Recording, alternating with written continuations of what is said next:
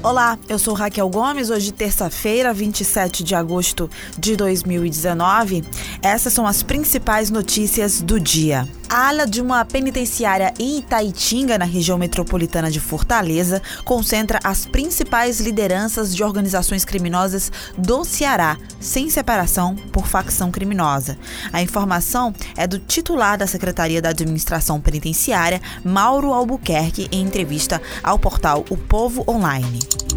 Uma mulher foi baleada durante uma troca de tiros entre policiais e suspeitos na noite desta segunda-feira em Fortaleza. No momento do tiroteio, a vítima, que não tinha nenhuma relação com a ocorrência, estava dirigindo. O carro ocorreu no bairro Conjunto Palmeiras.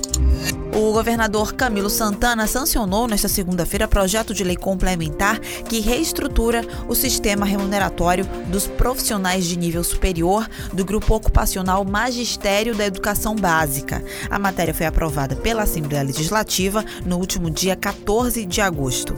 Pelo projeto, o aumento salarial permite equiparar o salário dos professores ao piso nacional do magistério. A Associação dos Docentes da Universidade Federal do Ceará acionou o Ministério Público para investigar os relatos de intimidação de estudantes e professores no espaço da reitoria da UFC ontem pela manhã. No documento, o sindicato afirma que pessoas não identificadas desempenhavam função de seguranças enquanto captavam, sem autorização, imagens dos manifestantes reunidos ali. Desde a semana passada, quando Cândido Albuquerque foi nomeado e empossado como novo reitor da UFC, professores, servidores e alunos mantêm um comitê na reitoria como forma de protesto.